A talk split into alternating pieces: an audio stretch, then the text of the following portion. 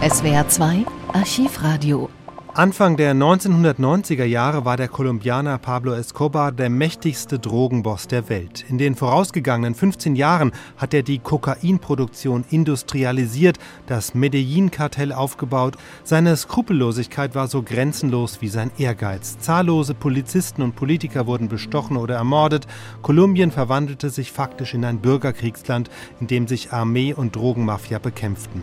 1991 schließlich kommt es zu Friedensverhandlungen zwischen Escobar und der kolumbianischen Regierung mit einer kuriosen Abmachung. Escobar stellt sich der Polizei und kommt ins Gefängnis, in ein Privatgefängnis, das er zuvor selbst nach seinem Geschmack hat bauen lassen. Er darf es zwar nicht verlassen, aber letztlich kann er dort tun und lassen, was er will. Schwedische Gardinen für Pablo Escobar. Der Chef des kolumbianischen Kokainkartells stellte sich der Staatsgewalt und zog in ein eigens für ihn gebautes Luxusgefängnis um.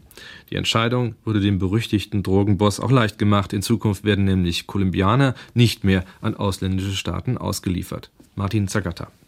Glaubt, dass jetzt, wo der Chef des Medellin-Kartells aufgegeben und sich den Behörden gestellt hat, Kokainhandel zusammenbricht, der liegt genauso falsch wie diejenigen, die Escobars jüngste Äußerungen ernst nehmen.